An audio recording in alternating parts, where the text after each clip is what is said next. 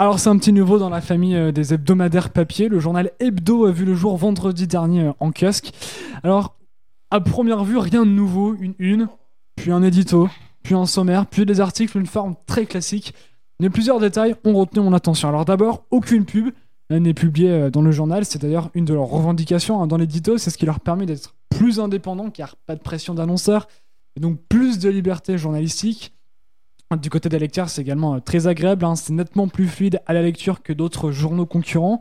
Bon, aucune pub extérieure, mais quand même une auto-promo hein, au milieu du journal pour expliquer aux lecteurs combien ils sont géniaux, comment est fabriqué ce journal, et leur suggérer évidemment euh, de s'abonner. Bon, et autre bon point de ce journal, il est né à l'initiative de journalistes et n'appartient donc à aucun groupe médiatique.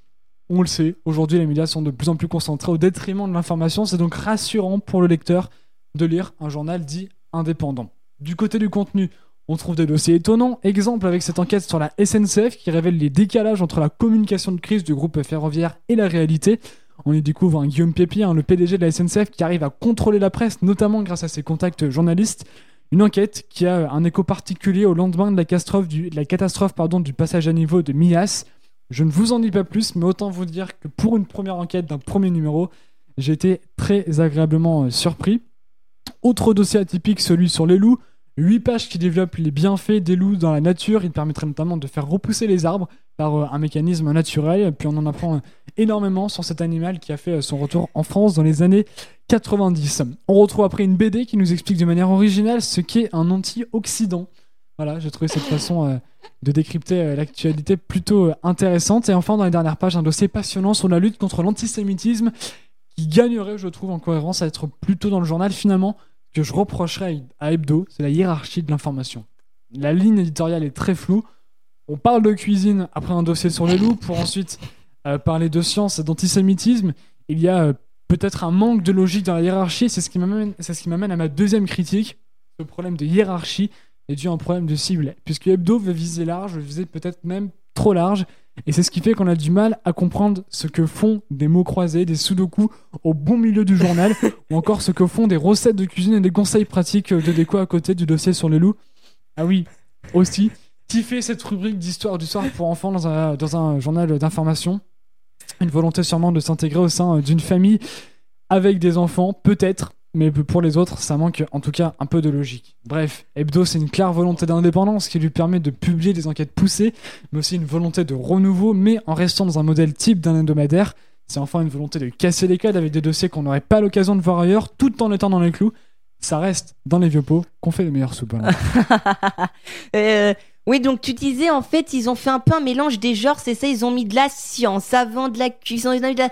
Et en fait, ils ont fait une marmite, si je te en fait, ils ont bien. voulu vraiment s'adresser, je pense, euh, à tout le monde. Et euh, donc, du coup, voilà, ils ont mis des conseils cuisine, des conseils pratiques. Mais c'est pas logique finalement parce que ces conseils cuisine, ils arrivent donc au milieu du journal et puis après, on se trouve un dossier sur l'antisémitisme. Ouais. Je trouve qu'il manque euh, voilà, une logique. Bah, après, c'est un premier numéro. Oui, c'est un premier numéro, c'est toujours perfectible, c'est ce qu'on Ouais, dit. c'est facile de critiquer. Euh, Est-ce que tu peux juste, Tristan, si tu le connais, nous donner d'abord le coût du journal, peut-être? Alors, le coût de journal, c'est 3,50€. je et, sa date et sa publication, il paraît donc toutes Alors, les. il paraît tous les vendredis euh, matin. D'accord. On, le retrouve sur papier, on est bien d'accord. Hein. donc c'est ça aussi qui est pas mal, c'est qu'il est finalement moins cher que les autres euh, hebdomadaires comme Le Point, Le Nouvel Obs, Ouais, etc. ouais. Alors euh, aussi au niveau du format, j'en ai pas parlé, mais c'est très pratique parce que c'est un format qui est plus petit que ses confrères, euh, donc euh, Le Point, machin. Euh, donc c'est un format qui est petit, qui est facilement transportable et ça c'est très pratique. À la, à la lecture, c'est d'ailleurs très pratique aussi. Voilà. Le téléshopping, c'est présenté par Tristan Barraud. Non, non, non, c'est pas, je, je suis pas de la com, mais voilà, j'ai voulu faire une critique. Mais vraiment, c'est la hiérarchie d'information, je trouve, dans cette, euh, dans cette hebdo qui, euh, qui m'a un peu troublé. Pourquoi, pourquoi des jeux au milieu de au milieu d'articles Ouais, c'est d'information trouve c'est ça, c'est ça. Bah, finalement, peut-être qu'ils ont voulu jouer la carte de l'originalité, finalement. Alors, original, euh, justement, pas trop, puisque finalement, il y a, c'est le, le schéma type d'un, hebdomadaire, d'un journal, euh, exactement comme Le Point, Obs, c'est le même schéma. Voilà, c'est ce que je vous disais, hein, l'édito, le sommaire, le machin, exactement. C'est exactement tout pareil.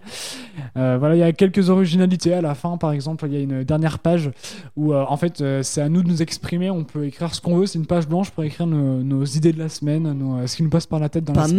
mal. Voilà, c'est une espèce d'innovation qu'ils ont essayé de faire. Après, euh, ah oui, j'ai oublié de dire aussi, ce Vas-y, euh, ce qui est euh, pratique, ce qui est plutôt intéressant, c'est euh, finalement euh, le, site internet La Source qui en fait permet de, proposer des articles à Hebdo, donc euh, au journal, et peut-être de les voir euh, publiés dans un, futur proche, notamment en, donnant l'idée, pas forcément en écrivant un article, en l'envoyant, mais surtout en donnant l'idée, et après comme ça ils peuvent vous recontacter et contacter des sources.